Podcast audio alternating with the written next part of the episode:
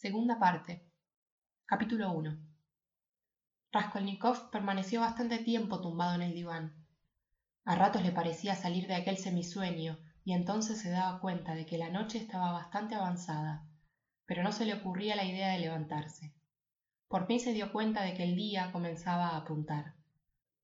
Tumbado de espaldas en el diván, aún no había sacudido la especie de letargo que pesaba sobre él. Unos gritos terribles y desesperados que subían de la calle llegaron a sus oídos. Eran los mismos que se oían cada noche hacia las dos debajo de su ventana. Aquel ruido le despertó.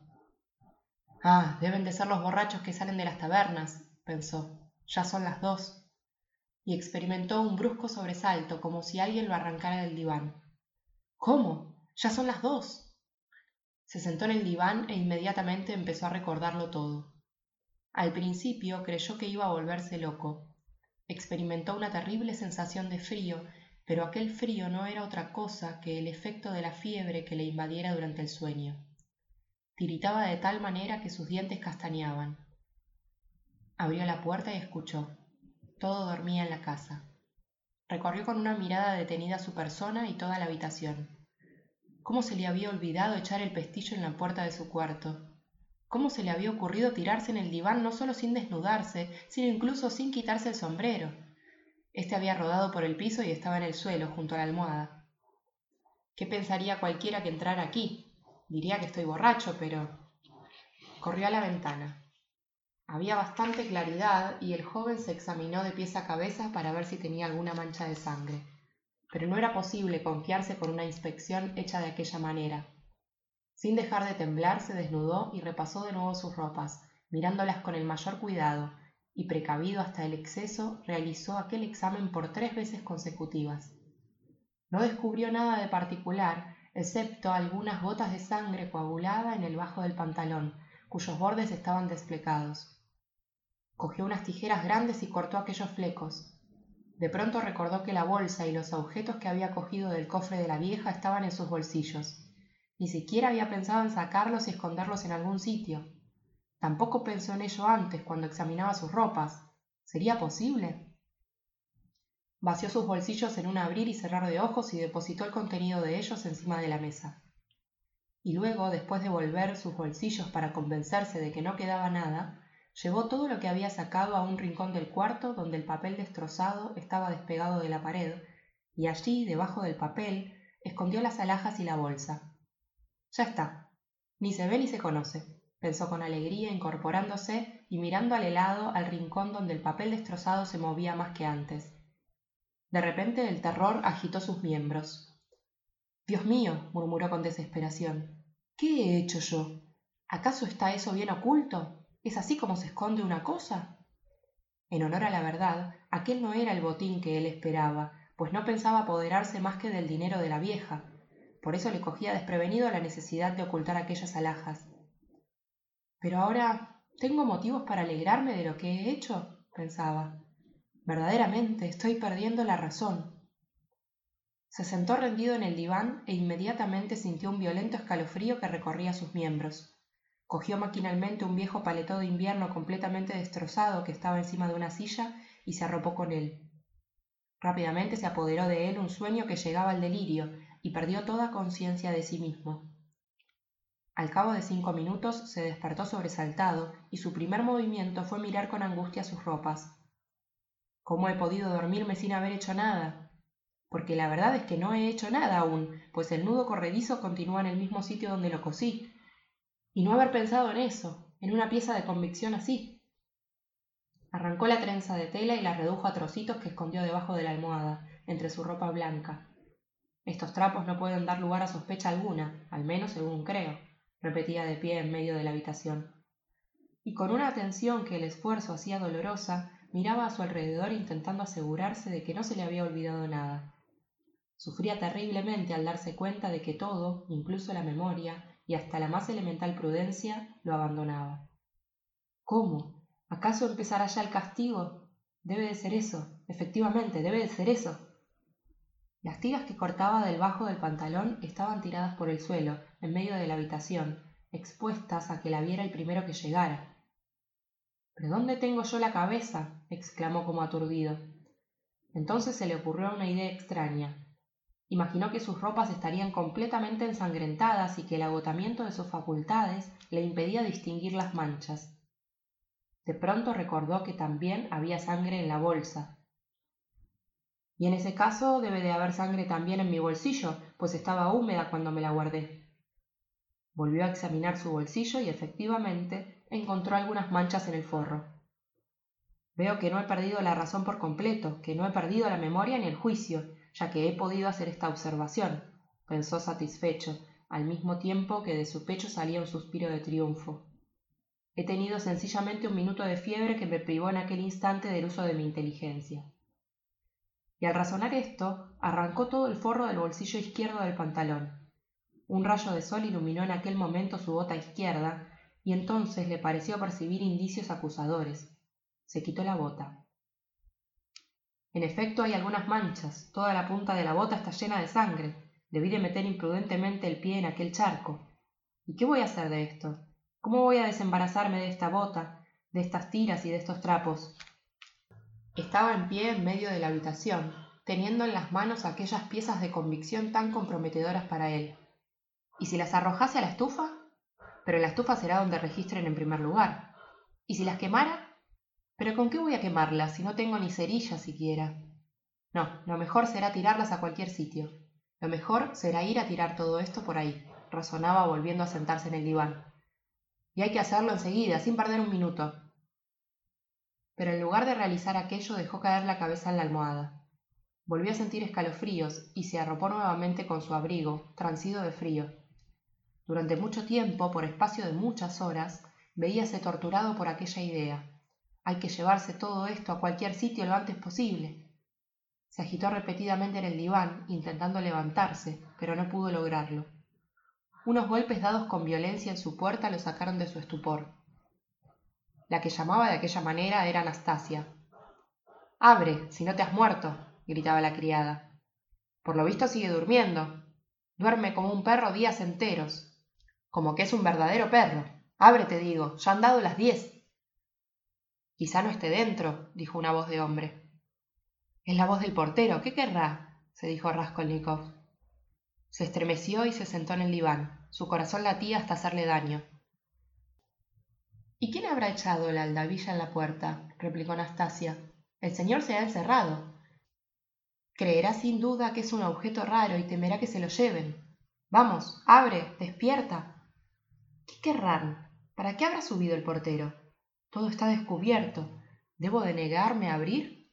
Mala peste se lo lleve. Se incorporó, adelantó ligeramente el cuerpo y quitó la aldabilla. La habitación era tan pequeña que podía abrir la puerta sin abandonar el sofá. Frente a él se presentaron Nastasia y el portero. La criada miró a Raskolnikov de una manera bastante extraña. El joven clavó sus ojos en el portero con una audacia desesperada, y éste le alargó silenciosamente un papel gris doblado por la mitad y cerrado con lacre ordinario. Es una citación que han traído de la comisaría, dijo enseguida. ¿De qué comisaría? De la de policía, naturalmente. ¿De cuál había de ser? ¿Me citan de la policía? ¿Para qué? ¿Qué sé yo? Si lo llaman a usted, vaya. El portero examinó atentamente al inquilino. Luego miró a su alrededor y dando media vuelta se dispuso a marcharse. ¿Te encuentras peor? observó Anastasia, que no apartaba sus ojos de Raskolnikov. El portero volvió la cabeza al oír aquellas palabras. Tiene fiebre desde ayer, agregó la muchacha. Raskolnikov no respondía y continuaba con el pliego entre las manos sin abrirlo. No te levantes, continuó la criada compadecida al ver que se apresuraba a levantarse. Estás enfermo, no vayas. La cosa no corre prisa. ¿Qué tienes en la mano? El joven miró. En la mano derecha tenía las hilachas de su pantalón, la bota y el forro del bolsillo que había arrancado. Se había dormido con aquello. Más tarde, intentando explicarse aquello, recordó que se había despertado en un acceso febril y que se durmió después con aquellos objetos en la mano, estrechándolos con fuerza y sin soltarlos. Ha dormido con un puñado de trapos en la mano y los ha apretado como si fueran un tesoro. Al decir esto, Anastasia se retorció, presa de la risa nerviosa y enfermiza habitual en ella. Raskolnikov ocultó rápidamente debajo de su abrigo todo lo que tenía en la mano y dirigió una penetrante mirada a la criada. Aunque no se encontraba en disposición de discurrir, se dio cuenta de que aquel no era el procedimiento de dirigirse a un hombre para detenerlo. ¿Pero de la policía? ¿Quieres té? ¿Te lo traigo? Aún queda. No, voy a ir allá. Iré enseguida, balbuceó. ¿Podrás bajar la escalera tú solo? Iré. Como quieras. La criada salió después del portero. Raskolnikov examinó a la luz del día la punta de la bota y los bajos del pantalón. Hay algunas manchas, pero no se notan. El barro y el roce se han comido el color. El que no lo sepa no se dará cuenta. Por consiguiente, Nastasia no ha podido verlo desde el sitio donde se encontraba, gracias a Dios. Y entonces abrió con mano temblorosa aquel pliego y empezó a leerlo. Invirtió bastante tiempo en la lectura hasta que por fin llegó a comprenderlo. Era una citación redactada en la forma ordinaria, el comisario de policía del distrito invitaba a Raskolnikov a que se presentara en su oficina a las nueve y media de aquel día. ¿Pero cuándo habrán traído esto? Si yo no tengo personalmente nada que ver con la policía, ¿por qué han traído esto precisamente hoy? se preguntaba, presa de dolorosa ansiedad. Señor, que acabe esto lo antes posible. En el momento de ir a ponerse de rodillas para rezar, se echó a reír, no de la oración, sino de sí mismo. Empezó a vestirse apresuradamente. Estoy perdido. Bueno, tanto peor. Lo mismo me da. Voy a ponerme esta bota. Después de todo, gracias al polvo del camino se verán las manchas cada vez menos. Mas apenas se la vio puesta en el pie, se la quitó de pronto, espantado y presa de malestar. Y pensando enseguida que no tenía otras botas que ponerse, volvió a calzársela, y otra vez se echó a reír. Todo esto es circunstancial, relativo. Cuando más puede haber presunciones acerca de esto, pero nada más. Aquella idea, a la que se aferraba sin la menor convicción, no le impedía temblar con todo su cuerpo. Vaya, ya estoy calzado. Por fin lo conseguí. En aquel mismo instante la hilaridad cedió su sitio al abatimiento. No, esto es superior a mis fuerzas, pensó. Sus piernas le flaqueaban. Es de miedo, se decía para sí. El calor le producía jaqueca. Esto es un lazo, han recurrido a la astucia para atraerme y cuando me tengan allí se quitarán de pronto las caretas, continuaba diciéndose mientras se acercaba a la escalera. Lo peor es que me siento como loco y se me puede escapar alguna tontería. Cuando bajaba la escalera iba pensando que los objetos robados estaban mal escondidos debajo del papel. Es posible que me manden llamar para hacer un registro aquí durante mi ausencia, pensó. Pero se encontraba tan desesperado aceptaba su perdición con tal cinismo, si así puede decirse, que aquella aprensión le duró escasamente un minuto. Con tal que esto termine pronto. Al llegar a la esquina de la calle por donde pasara el día anterior, dirigió una mirada furtiva e inquieta a la casa, pero inmediatamente apartó la vista de ella. Si me someten a un interrogatorio es muy posible que confiese, pensaba al acercarse a la policía. La comisaría se hallaba establecida en el cuarto piso de una casa situada a un cuarto de versta de donde vivía Raskolnikov. Antes que la policía se instalara en aquel local, el joven había tenido que ventilar alguna cosa con ella, pero había sido una cosa sin importancia y ya hacía mucho tiempo de aquello.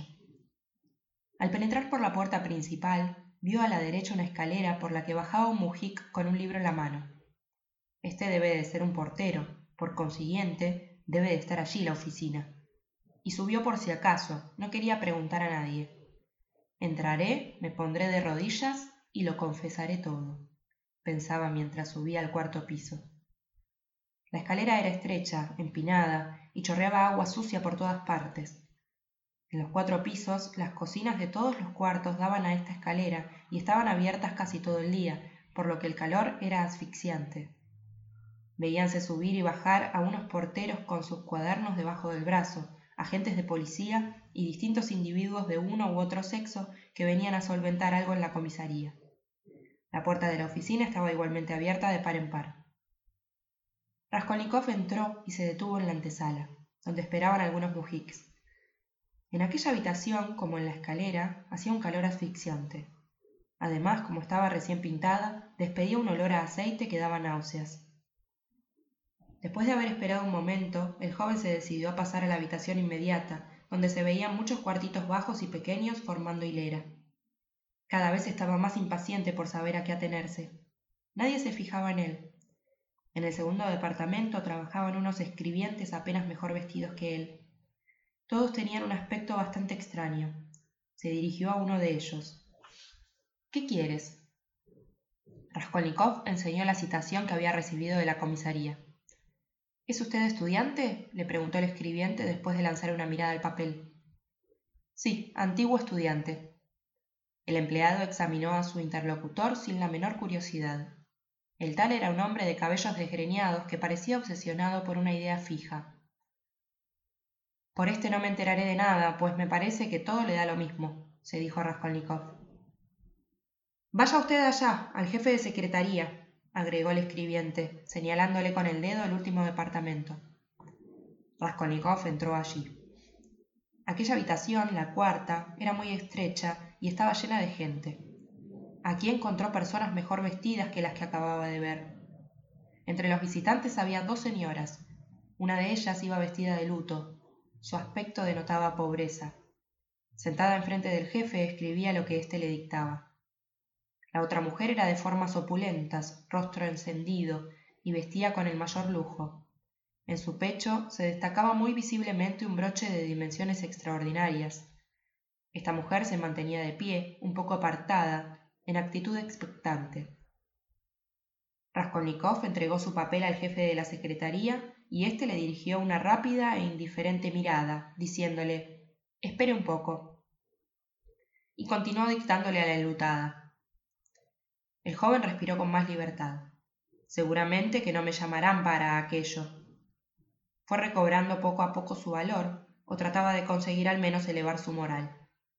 La menor torpeza, la más pequeña imprudencia bastaría para hacerme traición. Hm, es una lástima que no haya aire aquí, se ahoga uno, la cabeza me da más vueltas que nunca, y mi espíritu se enturbia.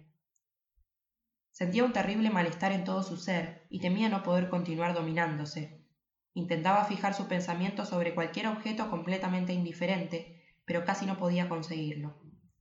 Su atención estaba cautivada por el jefe de la secretaría y se torturaba por descifrar el rostro de aquel empleado. Era el tal un joven como de veintidós años, y su rostro cetrino y ágil le hacía representar más edad. Vestido con elegancia de un petimetre, Llevaba sus cabellos peinados muy cuidadosamente, con una raya artísticamente hecha. En sus cuidados dedos brillaban bastantes sortijas y en su chaleco serpeaban algunas cadenas de oro. Le dirigió unas palabras en francés a un extranjero que se encontraba allí y lo hizo de manera bastante satisfactoria. Siéntese usted, Luisa Ivanovna, le dijo a la señora elegante que continuaba de pie como si no se atreviera a sentarse, a pesar de tener una silla al lado. Contestó ella, y se sentó con un leve frufru de sus faldas impregnadas de perfume. Al ahuecar su falda en torno de la silla, la seda azul claro, adornada con encajes, ocupó cerca de la mitad de la habitación. Pero la dama parecía avergonzada de tanto favor y de ocupar tanto espacio. Sonreía tímida y descaradamente al mismo tiempo, pero su inquietud era visible. La mujer enlutada se levantó una vez terminado el asunto que la ocupaba. De pronto, y haciendo mucho ruido, entró un oficial de modales muy desenvueltos que caminaba braceando a cada paso. Tiró encima de la mesa su gorra adornada con una escarapela y se sentó en un sillón. Al verle, la dama lujosamente vestida se puso de pie con ligereza y se inclinó con el mayor respeto, pero el oficial no le hizo caso, y la señora no se atrevió a sentarse en su presencia. Aquel personaje era el ayudante del comisario de policía. Tenía unos grandes bigotes rojizos estirados horizontalmente y unos rasgos extremadamente finos, pero poco expresivos, que casi no demostraban más que cierto descaro. Miró a Raskolnikov de reojo y con cierta indignación. Por modesto que fuera el aspecto de nuestro héroe, su actitud contrastaba con la pobreza de su ropa. Olvidándose de la prudencia, el joven sostuvo de manera tan atrevida la mirada del oficial que éste se sintió molesto. ¿Qué quieres? Gritó, admirado sin duda de que un vagabundo así no bajara la vista ante su mirada fulminante. Me han hecho venir, me han citado, balbució Raskolnikov. Sí, es el estudiante a quien le reclaman dinero, se apresuró a decir el jefe de secretaría abandonando sus papelotes. Tome. Y le tendió a Raskolnikov un legajo designándole un sitio con el dedo. Lea. ¿Dinero? ¿Qué dinero? pensaba el joven. Pero entonces no es para aquello. Y se estremeció de alegría, experimentando un alivio inmenso e inexplicable. ¿Pero a qué hora lo citaron a usted? gritó el oficial cuyo mal humor iba en aumento. Lo han citado a usted para las nueve, y ya son más de las once. Me han traído ese papel hace un cuarto de hora, replicó con viveza el joven, presa también de una súbita cólera a la que se abandonó incluso con cierto placer. Estoy enfermo, tengo fiebre. Creo que ya es bastante atención por mi parte el haber venido. No grite usted. No grito, hablo con bastante calma. Es usted el que grita. Soy estudiante y no paso porque se emplee ese tono conmigo. Aquella respuesta irritó de tal manera al oficial que de momento no pudo pronunciar palabra, dejando escapar algunos sonidos inarticulados y saltó del sillón. Cállese. Está usted en la audiencia. No sea insolente, caballero. También está usted en la audiencia, replicó violentamente Raskolnikov. Y por si le parece poco gritar, fuma usted además. Por consiguiente, nos está faltando el respeto a todos. Pronunció aquellas palabras con indecible satisfacción. El jefe de secretaría miraba sonriendo a los dos interlocutores. El oficial permaneció un momento como abobado. Eso no le importa a usted, respondió al fin, afectando a hablar muy alto para disimular su turbación. Preste la declaración que se le pide. Enséñesela, Alejandro Grigorievich. Hay quejas contra usted. No paga sus deudas. Es usted un pájaro de cuenta. Pero Raskolnikov no le escuchaba siquiera. Cogió violentamente el papel con la impaciencia de conocer la solución de aquel enigma.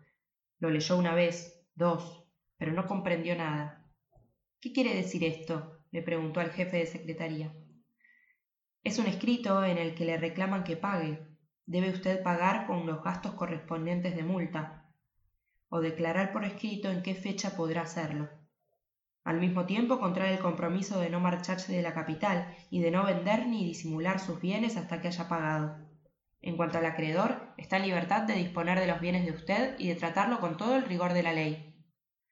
Pero si yo no le debo nada a nadie, eso no nos importa a nosotros. Nos han enviado una letra de cambio protestada. Es un giro de 115 rublos que firmó usted hace nueve meses a favor de la señora Sarnicina, viuda de un asesor de colegio, y que la viuda Sarnicina ha endosado al consejero Yevarov. Nosotros lo hemos llamado a usted para tomarle declaración. Pero si esa mujer es mi patrona. ¿Y qué importa que sea su patrona? El secretario contemplaba con una sonrisa de lástima e indulgencia y a la vez con expresión de triunfo a aquel novicio que iba a aprender a su costa el procedimiento empleado contra los deudores. Pero ¿qué podía importarle ahora a Raskolnikov aquella letra de cambio? ¿Qué podía importarle la reclamación de su patrona? ¿Valía la pena todo aquello de que se preocuparan y le concediera la más pequeña atención? Leía, escuchaba, respondía y preguntaba a veces, pero hacía todo aquello de una manera mecánica, la alegría de sentirse a salvo y la satisfacción de haber escapado a un peligro inminente era lo único que invadía todo su ser. Toda preocupación por el porvenir y el menor cuidado estaban muy lejos de él. Fue un minuto de plena alegría, inmediata, puramente instintiva. Pero en aquel mismo momento se produjo una tempestad en la oficina. El oficial no había digerido la afrenta hecha a su prestigio y su amor propio herido buscaba evidentemente el desquite. De pronto empezó a maltratar rudamente a la dama elegante, quien desde que entró el oficial no dejaba de mirarlo con una sonrisa demasiado estúpida. Y tú, mujerzuela, vociferó desganitándose. La señora enlutada se había marchado ya. ¿Qué es lo que pasó anoche en tu casa? ¿Dando escándalos en la calle todavía? Siempre con pendencias y escenas de borrachos. ¿Quieres que te mande a la cárcel? Ya te he advertido diez veces que a la primera perdería la paciencia pero veo que eres incorregible. A Raskolnikov se le cayó el papel que tenía en las manos y miró un tanto extrañado a la elegante señora, a quien trataban con tan poca consideración. Sin embargo, no tardó en darse cuenta de lo que se trataba, y el lance empezó a divertirle. Escuchaba con placer y experimentaba una evidente gana de reír. Sus nervios estaban agitadísimos. Ilya Petrovich, dijo el jefe de la secretaría con el propósito de calmar a su compañero pero inmediatamente se dio cuenta de que su intervención sería inoportuna en aquel momento, pues sabía por experiencia que cuando el fogoso oficial se desbocaba de aquella manera, no había manera de contenerlo. En cuanto a la hermosa señora, la tormenta desencadenada sobre ella la hizo temblar desde el primer momento.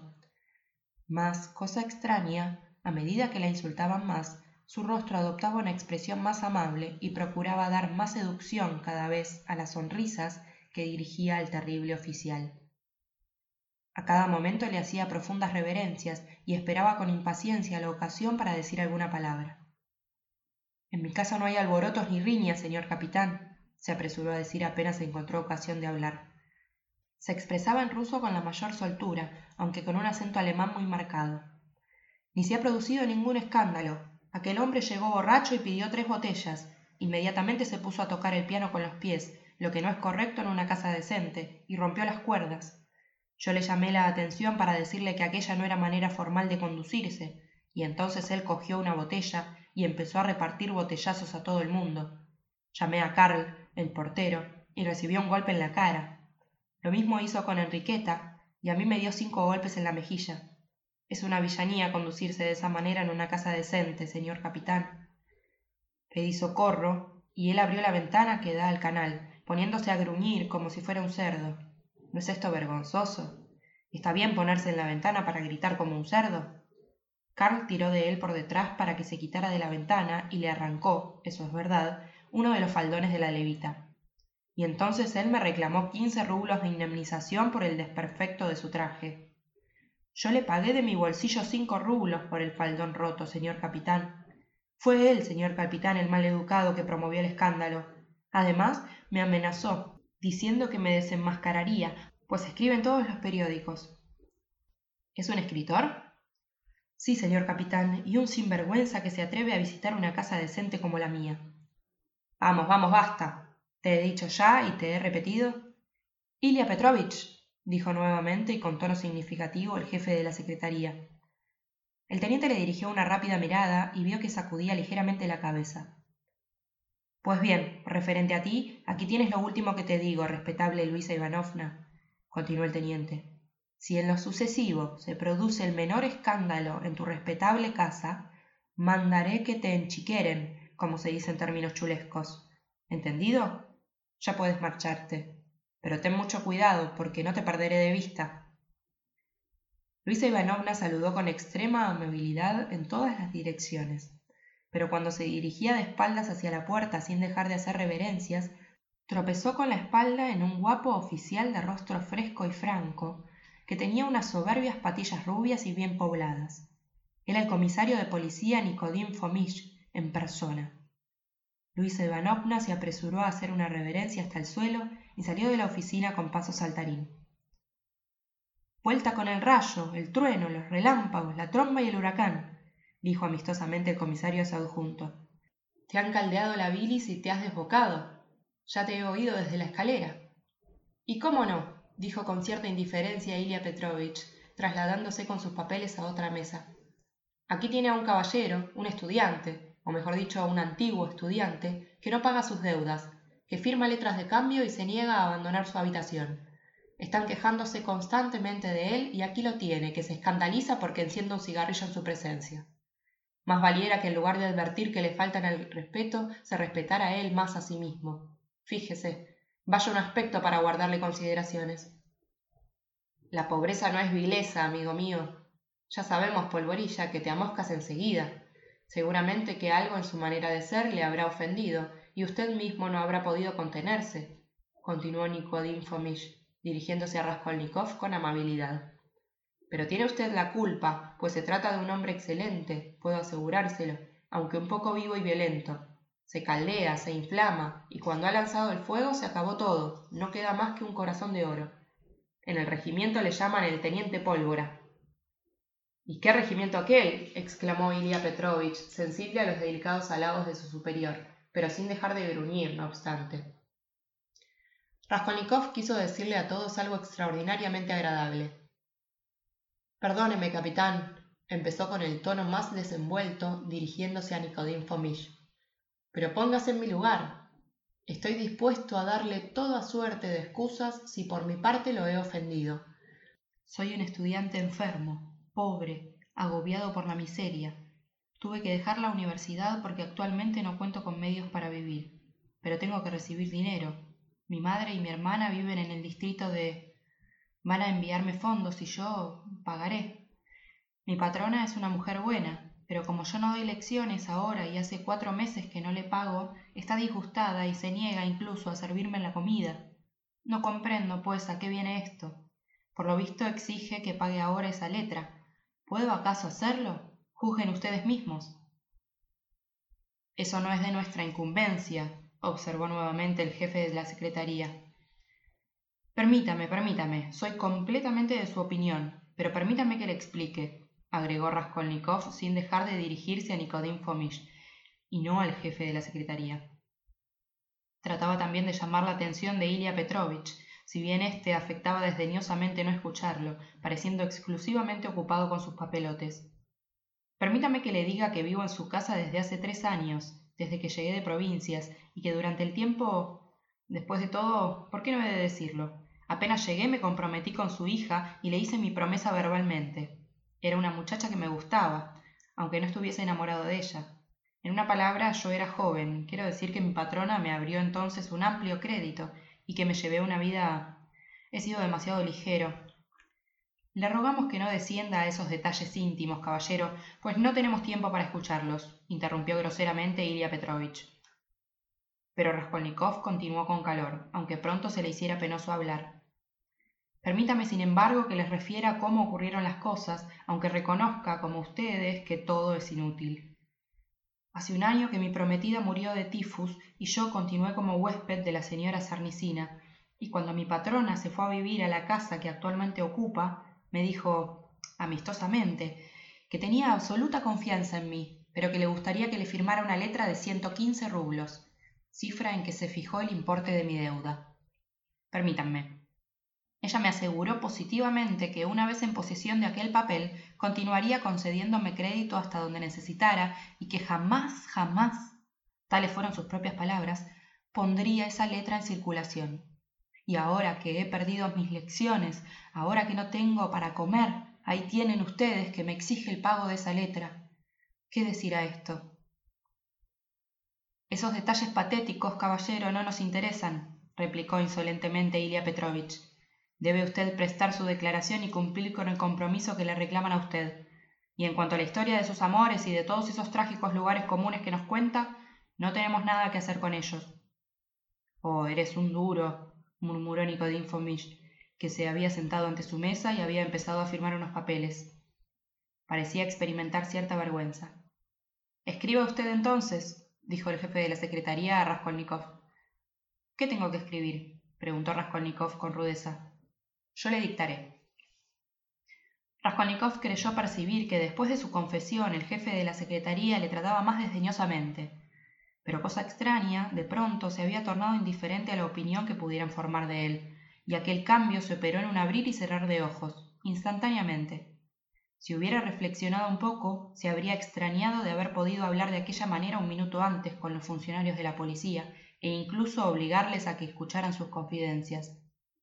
Si ahora, por el contrario, en lugar de estar llena de agentes aquella habitación se hubiera visto invadida por sus mejores amigos, es probable que no hubiera encontrado palabra que contarles. De tal manera había variado de pronto su corazón. Únicamente experimentaba la impresión dolorosa de un inmenso aislamiento. Aquello no era la confusión de haber hecho testigo al oficial de sus desahogos. No era la insolente altivez del funcionario lo que había producido súbitamente aquella revolución en su alma Oh, ¿qué le importaba ahora su propia bajeza, las letras de cambio, las oficinas de la policía? Si en aquel momento lo hubieran condenado a ser quemado vivo, no se habría movido siquiera. Apenas se habría escuchado la sentencia hasta el final. Un fenómeno completamente nuevo, sin precedente hasta entonces, se llevaba a cabo en él. Comprendía, o mejor dicho, y lo que era cien veces peor, sentía en todo su ser que para lo futuro estaba apartado de la comunidad humana, que toda expansión sentimental como la de antes, más aún que toda conversación, no sólo con los individuos de la comisaría, sino hasta con sus más próximos parientes, le estaba prohibida. Jamás había experimentado una sensación tan cruel. El jefe de secretaría empezó a dictarle la fórmula de declaración empleada en tales casos. No puedo pagar comprometiéndome a hacerlo en tal fecha. No saldré de la ciudad, ni haré ninguna venta ni cesión de mi haber, etc. Pero si no puede usted escribir, le tiembla la pluma en la mano, observó el jefe de la secretaría que miraba a Raskolnikov con curiosidad. ¿Está usted enfermo? Sí. La cabeza me da vueltas. Continúe usted. Ya está, firme. El jefe de secretaría recogió el papel y empezó a despachar a otros visitantes. Raskolnikov devolvió la pluma, pero en lugar de marcharse, se puso de codos en la mesa y se oprimió la cabeza entre las manos. Sufría como si le hubieran clavado un clavo en el occipucio. De pronto se le cruzó una idea muy extraña. Alzarse de pronto, acercarse a Nicodim Fomich referirle todo lo ocurrido el día anterior, hasta el menor detalle, ir con él a su habitación y enseñarle todos los objetos escondidos en el agujero que había debajo del papel. Aquel proyecto se apoderó de tal manera de su espíritu que incluso se levantó para ponerlo en ejecución. ¿No sería mejor que lo pensara siquiera un minuto? se dijo. No, preferible es obrar por inspiración y arrojar lo antes posible este fardo pero de pronto quedó clavado en el sitio donde se encontraba. Nikodim Fomich e Ilya Petrovich mantenían una animada conversación que llegó a oídos de Raskolnikov. Eso no es posible, habrá que soltarlos a los dos. En primer lugar, todo eso es un cúmulo de inexactitudes. Fíjese bien, si ellos hubieran sido los autores, ¿para qué iban a llamar al portero? ¿Para denunciarse ellos mismos? No, eso habría sido demasiada astucia. Finalmente, el estudiante Pestriakov fue visto por los porteros y por una vecina cerca de la puerta de la calle, precisamente en el momento en que entraba a la casa. Llegó con tres amigos que se despidieron de él en la puerta, y antes de alejarse oyeron cómo les preguntaba a los porteros dónde vivía la vieja. ¿Cómo iba a ser esa pregunta si hubiera ido con semejante propósito? En cuanto a Koch, pasó media hora en casa del orfebre del piso bajo antes de subir a casa de la vieja, eran justamente las ocho menos cuarto cuando se separó de él para subir al cuarto piso. Fíjese bien ahora. Permítame usted. En todo eso hay algo que no se explica. Ellos mismos afirman que aporrearon la puerta y que estaba cerrada. Pero tres minutos después, cuando volvieron con el portero, la puerta estaba abierta. Ahí está el quid de la cuestión. No cabe la menor duda de que el asesino se encontraba dentro de la habitación de la vieja y que había corrido el cerrojo, es seguro que lo habrían descubierto infaliblemente si Koch no hubiera cometido la tontería de ir también a buscar al portero. Durante ese tiempo fue cuando el asesino logró escapar por la escalera y deslizarse por delante de sus narices. Koch no cesa de santiguarse diciendo Ah, si me hubiera quedado allí, el asesino habría salido de pronto y me habría matado con el hacha. Quiere mandar que canten un Te Deum. ¿Y nadie vio al asesino? ¿Y cómo iban a verle si aquella casa es el arca de Noé? observó el jefe de secretaría que escuchaba la conversación desde su asiento, sin haber intervenido en ella hasta entonces. El asunto está bastante claro, bastante claro, repitió con vivacidad Nikodin Fomich. No, el asunto está bastante oscuro, sostuvo Ilya Petrovich. Raskolnikov cogió su sombrero y se dirigió hacia la salida, pero no llegó hasta la puerta. Cuando recobró el conocimiento se vio sentado en una silla. Alguien le sostenía a la derecha, a la izquierda había otra persona que tenía en la mano un vaso lleno de líquido amarillento. Nikodin Fomich, de pie frente a él, lo miraba fijamente. El joven se levantó. ¿Qué le pasa? ¿Está usted enfermo? Le preguntó en tono severo el comisario de policía. Hace un momento, cuando escribía su declaración, apenas si podía sostener la pluma, dijo el jefe de secretaría, volviendo a sentarse ante su mesa, donde volvió a examinar sus papeles. ¿Hace mucho tiempo que está usted enfermo? preguntó desde su mesa Ilya Petrovich, que también examinaba unos papeles. Como es natural, se había acercado a Raskolnikov, lo mismo que los demás, en el momento en que éste perdió el conocimiento, pero al ver que volvía en sí, se marchó inmediatamente a su mesa. Desde ayer, balbuceó el joven. ¿Y salió usted ayer de casa? Sí. ¿Estando enfermo? Sí. ¿A qué hora? Entre siete y ocho de la noche. ¿Y a dónde fue? Permítame que se lo pregunte. A la calle. Conciso y claro. Raskolnikov, pálido como un cadáver, dio aquellas respuestas en tono breve y cortado. Sus ojos negros e inflamados no se rindieron ante la mirada del oficial. Apenas si puede tenerse en pie y tú, quiso hacerle observar Nikodin Fomich.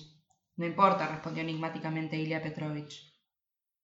El comisario de policía quería añadir aún algo, pero al dirigir la mirada hacia el jefe de secretaría tropezó con la de este funcionario que estaba fija en la suya y guardó silencio.